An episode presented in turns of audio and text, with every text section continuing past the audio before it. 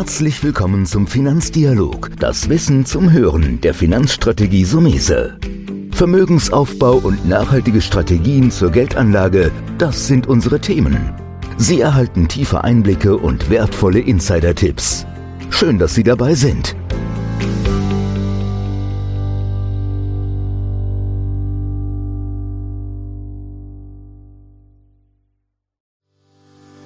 Herzlich willkommen zu einer neuen Folge von dem Podcast Deine Finanzrevolution von Antonio Somese, einem der führenden Experten und Autoren für Finanzen und Geldanlage in Deutschland.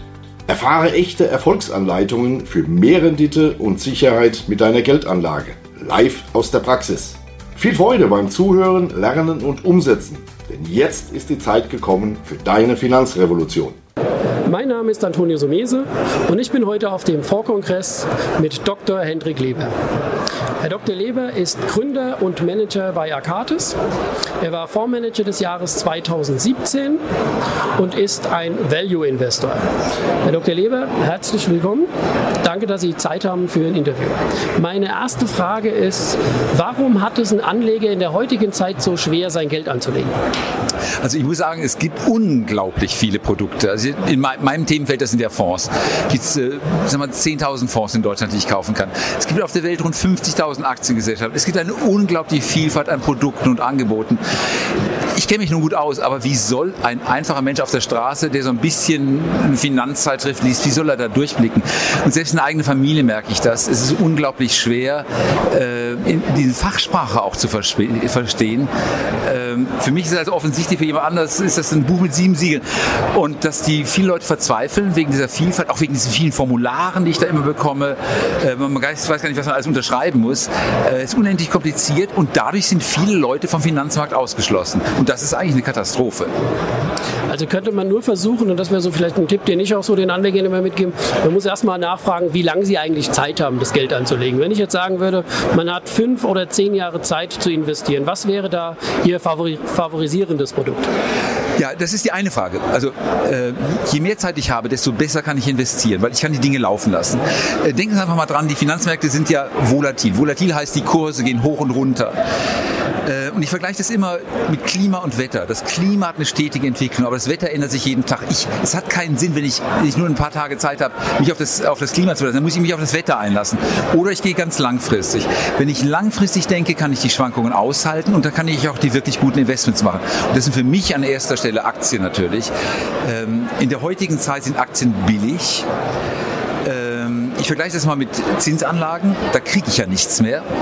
Äh, und im Aktienbereich habe ich die Möglichkeit, eben Renditen von 10% durchaus pro Jahr zu holen. Ganz einfach deswegen, weil die Firmen wachsen, die haben äh, schöne Trends, äh, sie haben Dividenden, sie schaffen Wert intern. und ich rechne, dass man im allgemeinen Aktienmarkt von 6% aufwärts pro Jahr verdient, mit Spezialisten bis an die 10% kommen kann. Also langfristig geht am Sachwert Aktie nichts vorbei. Natürlich hat der eine oder andere Anleger immer Angst vor der Schwankung. Jetzt haben wir 2018 ein Jahr gehabt, wo der DAX richtig runtergekracht ist, wobei ich persönlich dann wieder sage, da muss man einsteigen. Und warum geht aber der deutsche Teutone-Sparer dann immer so negativ ran und sagt und verallgemeinert das, es ist immer schlecht? Ja, das ist eine ganz großen Rätsel. Aber ich meine, es erklärt sich einfach, was wird denn in den Schulen heute unterrichtet? Als ich in der Schule war, da gab es Sozialkunde, die Gerichtsbarkeit und da gibt es auch eine Wirtschaft. Und wir müssen es mal klar machen, aller Wohlstand in einer Volkswirtschaft kommt von den Firmen. Das kommt nicht äh, vom, von den Spargeldern, es kommt auch nicht von der Regierung. Das sind die Firmen, die es erwirtschaften.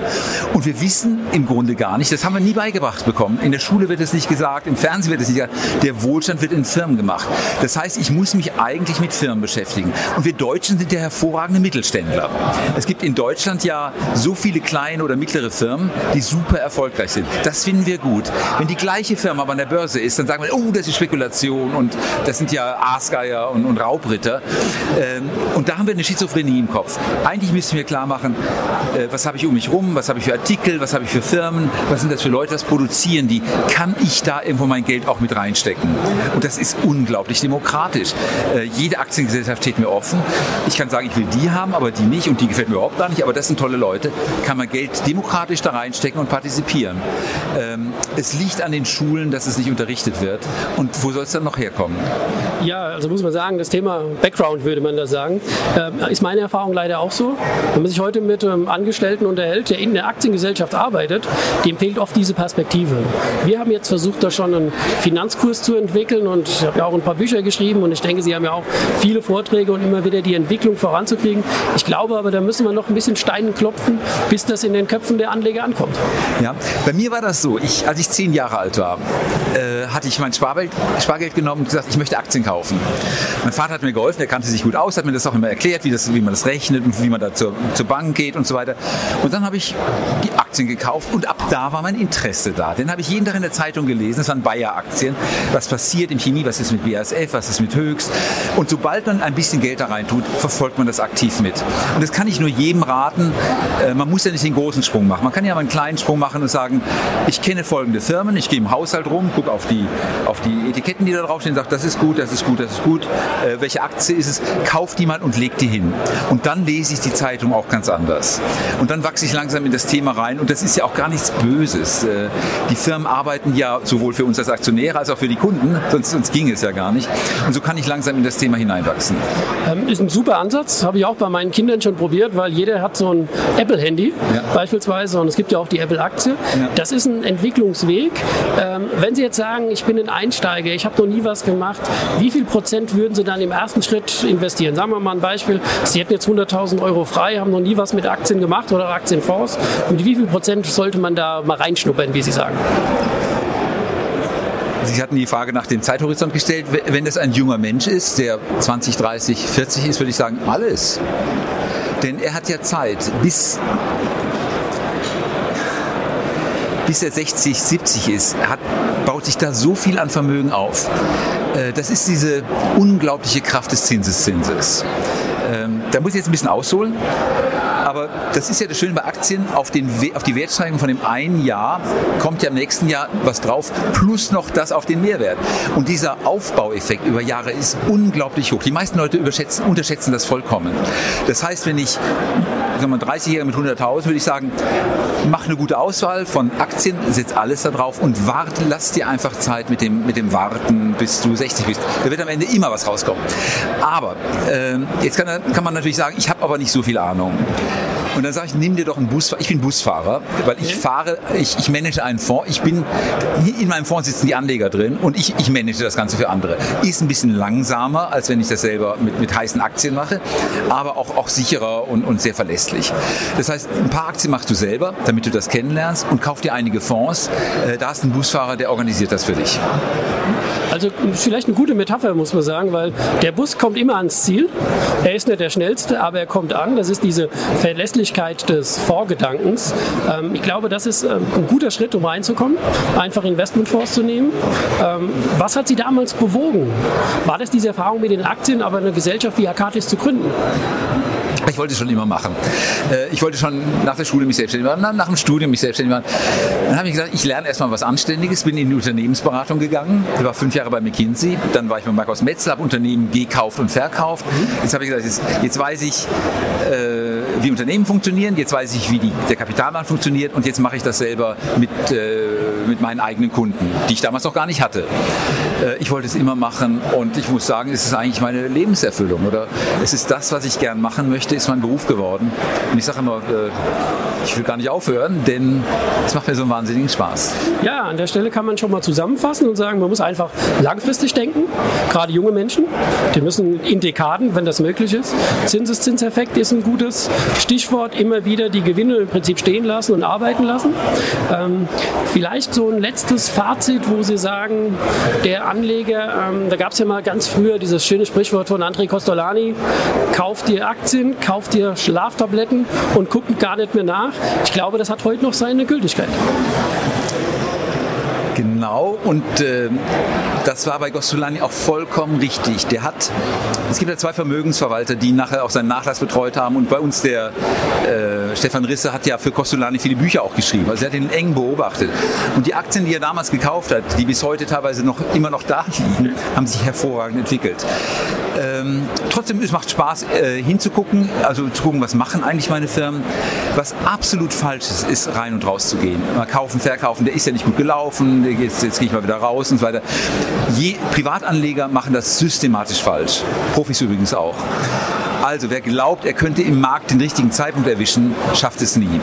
Und da ist einfach das Beste, wenn ich nicht genau weiß, dann kaufe ich mal in gleichen Beträgen, vielleicht mal über ein Jahr jeden Monat ein bisschen, dann habe ich so ein das Averaging betrieben und dann einfach äh, verliere ich nicht die Nerven und lasse einfach das, das Ganze weiterlaufen. Also Costolani hat weiter recht. Das ist ein guter Ansatz. Ich glaube auch der Ansatz mit dem monatlichen Sparen ist ähm, total interessant, um einzusteigen. Herr Dr. Leber, welche Erfahrungen, wenn Sie mal die letzten zwölf Monate gucken, sagen, die habe ich top gemacht und welche Erfahrungen würden Sie sagen, die hätte ich mir lieber erspart? Ach, die letzten zwölf Monate speziell. Ach, das ist zu kurz. Äh die wirklich guten Erfahrungen habe ich über ganz lange Zeiträume. Und ich habe da ein praktisches Beispiel. Eine Aktie, die ich 98 hatte, der ist Cognizant, die hatte ich mal verkauft, weil die ist gut gelaufen. Dann dachte ich, Gewinne mitnehmen schadet nicht, dann mache ich jetzt was anderes mit dem Geld. Und die habe ich jetzt vor drei, vier Jahren wieder zurückgekauft, weil ich aber dachte, ich will die Aktie haben. Was mir da entgangen ist, weil ich geglaubt habe, ich bin cleverer, ist ein, ist ein, ist ein Vermögen. Hätte ich die eine Aktie einfach nur 20 Jahre lang behalten, äh, ich hätte nie wieder arbeiten müssen. Die ist einfach so gen genial gelaufen. Also das ist ein starkes Argument dafür, äh, nicht zu schnell einfach rauszugehen, nur weil man sagt, ich nehme mal einen Gewinn mit. Negativbeispiele, auch da gibt es einige, wo ich, äh, ich meine, Fehler gehören zum Handwerk. Äh, ich bin froh, wenn ich 50, 60 Prozent Trefferquote habe. Das heißt, ich habe 40 Prozent Fehlerquote. Und das ist einfach normal. Man kriegt nicht alles richtig. Und da weiß ich mal einen Apple-Zulieferer, wo ich dachte, das ist die heiße Firma. Die wollten das Glas beim iPhone ersetzen durch ein Saphirglas, das nicht kaputt geht. Ich meine, jedes Apple ist zerbrochen irgendwo. Ähm, hab, das, hab die gekauft, dann haben die Probleme gekriegt. Die haben das nicht hingekriegt. Die haben das Saphirglas geschmolzen, die Schmelzöfen waren zu groß, die haben es nicht hingekriegt, Apple hat Druck gemacht und die Firma ist pleite gegangen. Wir waren da, wir haben uns das angeguckt, hat uns gut gefallen. Aber das heißt, auch wenn man sich damit intensiv beschäftigt, auch wenn man weiß, die sind technologisch hervorragend, es kann immer noch sein, dass aus einer Firma nichts wird. Also von daher, äh, Misserfolge gehören auch dazu. Ähm, und ich finde das ganz normal und man kriegt einfach nicht alle Aktien richtig erwischt. Also finde ich ganz toll, dass Sie dann nochmal so in die Tiefe reingehen und zu sagen, ich muss einfach 50, 60 oder 100 Werte haben. Und wenn ich bei einem Wert mal falsch liege oder auch bei mehreren, müssen die anderen das rausholen. Ähm, vielleicht, ähm, das, äh, da bin ich jetzt ein bisschen neugierig geworden. Wie ist das denn mit Firmenbesuchen? Fahren Sie oft raus und gucken sich Ihr Unternehmen vor Ort an? Also wir fahren nicht häufig raus. Die meisten Firmen berichten ja doch so gut. Ähm, ja, es ist mal schön, vielleicht bei BMW eine Werksführung zu machen, aber ich kriege dadurch kein besseres Verständnis der BMW-Aktie. Ähm, da ist eigentlich das meiste im Geschäftsbericht drin. Ein guter Geschäftsbericht erzählt mir eine ganze Menge. Wenn er mir das nicht erzählt, dann will ich die Aktie auch nicht kaufen. Wenn etwas im Geschäftsbericht fehlt, hat es einen guten Grund, dann soll ich es nicht wissen, dann sollte ich aber auch die Aktie nicht kaufen. Und dann gibt es kleinere Firmen, wo man nicht genau weiß, was machen die eigentlich so wirklich. Da stehen schöne Begriffe im Geschäftsbericht. Und dann fährt man mal hin und geht mal durchs Labor und lässt sich erklären, wie hier die Tests gemacht werden und wo das Ergebnis hin ist und äh, macht man eine Verkostung oder eine Verprobung und hat ein gutes Verständnis und steht dann normalerweise sehr treu zu dieser Firma. Also Firmenbesuche in wenigen Fällen, da wo ich ein besseres Verständnis brauche. In den meisten Fällen reicht ein einmaliger Kontakt und, und ein äh, Geschäftsberichte vollkommen aus. Wenn wir jetzt gerade so ein bisschen bei dem Thema Analyse, Auswahl sind, gibt es ja noch Leute, die auch gerne mit Grafiken arbeiten, so die Chartisten, die sich Kursgrafiken ansehen. Ist das auch etwas, was in Ihre Arbeit einfließt? Grauslich. Es gibt den netten Satz von Benjamin Graham, also dem Lehrer von Warren Buffett, der sagt, der Markt ist manisch-depressiv. Mal ist er depressiv, mal ist er euphorisch. Und der Aktienkurs, die Aktienentwicklung ist ja das Werk des Marktes. Das heißt, ich sehe da das Werk eines manisch-depressiven. Und ich sollte niemals von einem Verrückten mir die Meinung diktieren lassen. Ich muss immer meine eigene Meinung haben. Und die Aussage ist eigentlich, der Markt ist ein Diener äh, und nicht ein Herr. Wenn der Markt dir eine Aktie billig anbietet, dann nimm sie. Wenn er sie teuer abkaufen möchte, verkauf sie ihm. Aber lass dir ja nicht aus den Kursen sagen, was du zu tun hast. Darum äh, Charttechnik, äh, Linien ziehen an den Kursen ist bei uns tabu. Gut, es ist ja eine Frage, mit welchem Instrument man arbeiten will. Ich gebe Ihnen natürlich vollkommen recht, weil der Chart ist ja immer ein Kurs der Vergangenheit. Und die große Herausforderung liegt ja daran, dass man ja an der Börse sagt, man sieht nicht den Kurs von heute, sondern die nächsten sechs, zwölf Monate. Äh, sehen Sie das auch so? Ja, äh, ich wundere mich immer, wie klug die Börse ist. Da denkt man, man hat alles verstanden und dann geht der Kurs runter und drei Monate später kommt irgendeine Nachricht. Da denkt man, oh, die Börse hat das schon ganz schön gut vorhergesehen. Äh, das heißt, häufig ist es so, wenn die gute Nachricht kommt, fällt der Kurs, weil der Markt schon damit gerechnet hat. Wenn die schlechte Nachricht kommt, steigt der Kurs, weil der Markt immer gesagt hat, wir, glaub, wir, wir wissen schon, dass da was Schlechtes kommt. Und wenn die Nachricht dann da ist und durch ist, geht der Titel nach oben. Das ist kontraintuitiv, aber in dem Aktienkurs stecken die Erwartungen aller wissenden Aktieninvestoren drin, die im Regelfall recht gut informiert sind. Also es ist ein, ein Sammelsurium von verschiedenen Meinungen und ziemlich viel Intelligenz in die Zukunft gerichtet. Also das ist ein interessantes Phänomen. Man hört ja dann auch immer das Wort eingepreist. Die Nachricht ist schon eingepreist. Vielleicht ist auch das Spannende, das ist ein Blick ja immer sehr, sehr weit nach vorne. Man muss ja dann auch ein bisschen visionär sein und zu sagen, wie könnten sich die Geschäftszahlen und das Produkt in Zukunft entwickeln. Genau. Und meine Aufgabe ist es eigentlich, dahin zu gehen, wo die anderen nicht hingehen. Also da, wo was eingepreist ist, kann ich ja keinen Mehrwert mehr schaffen. Ich muss dahin gehen, wo noch nichts eingepreist ist, wo kein Mensch weiß, was für eine Dynamik in der Firma drin steht. Und äh, das ist sozusagen meine Trüffelschwein-Mentalität. Äh, ich versuche die Dinge rauszukriegen, die andere noch nicht wissen oder die sie vielleicht wissen könnten, aber ignorieren. Und dann ich nehme ein paar deutsche Aktien. Also Infineon zum Beispiel ist hervorragend für das elektrische Auto ausgerüstet, äh, weil die Technologie haben, diese Ströme, die im Auto sind, zu steuern. Das können nur ganz wenige. Jetzt gehe ich davon aus, dass das elektrische Auto kommt. Infineon kann es produzieren. Aber es wird noch zwei Jahre dauern, bis es am Markt da ist. Und bis dahin könnte der Kurs sich kräftig erholen. Wenn es dann mal soweit ist, bin ich zu spät dran. Ich muss es vorher tun. Das ist der Blick nach vorne. Das nennt man ja auch Stockpicking, was ja ihr Job ist. Also jetzt kann man im Prinzip sagen, auch wenn es komisch klingt, Herr Dr. Leber, der Busfahrer hat, der sitzt vorne, der hat den Überblick und vielleicht geht es uns jedem so, wenn man in den Bus einsteigt und der Busfahrer ist schon ein bisschen älter, hat man ein gutes Gefühl, weil Erfahrung ist ja ein großes Thema. Und ich glaube auch, würden Sie auch sagen, dass Sie die letzten zehn Jahre einfach diese Informationen mitnehmen konnten aus der Vergangenheit, die man so am Anfang des Berufs dann doch nicht hat? Ja, das ist wirklich so. Und der Warren Buffett, also einer meiner großen Vorbilder, sagt ja, man wird mit dem Alter immer besser. Man lernt die Fehler zu vermeiden, die man früher gemacht hat. Das ist ja schon mal viel. Allein die Fehler zu vermeiden, ist ja schon ein großer Schritt. Äh, und wenn man eine Story hört, die einem ein, ein Investor Relations Mann von einer Aktiengesellschaft erzählt, denke ich, Junge, die Story, die kenne ich. Die habe ich schon dreimal erlebt. Das ist nie gut ausgegangen. Finger weg davon. Oder jetzt aktuell haben wir eine Aktie verkauft, äh, wo ich einfach das Gefühl hatte, die Story ist zu schön, zu rund, zu glatt. Ich glaube das nicht. Das ist irgendwie fingiert. Und darum sind wir da rausgegangen. Und das geht eigentlich nur mit Erfahrung. Ja, das ist ein wichtiges Lebensgut. Ich denke, wir müssen die Jungen ranlassen. Aber am Ende bei gewissen Finanzentscheidungen sollte man auch, und Warren Buffett hat ja unheimlich tolle, ich nenne es nur die Essays von Warren Buffett, die Briefe, die habe ich auch ja. gerne gelesen. Und ähm, da wird es ja auch spannend, wer sein Nachfolger wird. Das wäre doch eigentlich auch was für, für Sie ich habe doch schon den besten Job, den ich haben kann. Warum soll ich da tauschen? Na, ganz ernsthaft. Äh, sagen wir mal Freunde oder, oder meine Frau schreibt da mal eine Bewerbung hin. Aber dann wäre ich in einem Riesenkonzern. Ich hätte gar nicht mehr die Beweglichkeit. Ich müsste ja hunderte von Milliarden da hin und her bewegen. Äh, das, das liegt mir nicht. Mir, ich habe mir die Entdeckerfreude und bin froh, dass wir nicht allzu groß sind. Auch als Firma sind wir eher überschaubar. Äh, ich kenne alle noch. Ich muss mir die Namen nicht von Namensschildern ablesen. Wir haben eine enge, enge Zusammenarbeit untereinander. Und es macht doch im Grunde viel mehr Spaß, als einen Riesenkonzern zu steuern. Also ich wäre es eh nicht geworden, aber es ist auch gar nicht mein Lebensziel. Gut, man hätte ja auch über den großen Teich ziehen müssen und eine geografische Veränderung zu haben. Und ich glaube, so wie ich raushöre, fühlen Sie sich einfach wohl in Deutschland mit Ihrer Gesellschaft. Es gibt ja vielfältige Veränderungen in der Wirtschaft. Und es gibt ja immer das Wort Megatrends, was man hört. Was definieren Sie so als Megatrend, wo Sie sagen, das sind Branchen, da sollte man schon einen Blick in den nächsten Jahren mal reinwerfen? Schon einen Blick, einen ganz, ganz ernsthaften Blick stecken wir da rein etwa acht Themen, die wir bearbeiten, mit vielen Unterthemen. Das eine ist das Thema Ernährung. Ich meine, die Weltbevölkerung wächst und so viele Rindviecher können wir nicht auf der Weide haben, um die Weltbevölkerung zu ernähren. Das heißt, wir brauchen neue Ernährungsquellen. Das können Fische sein, das können Würmer sein, das können Insekten sein, es kann aber auch was aus dem Bioreaktor sein. Das ist ein großes Thema.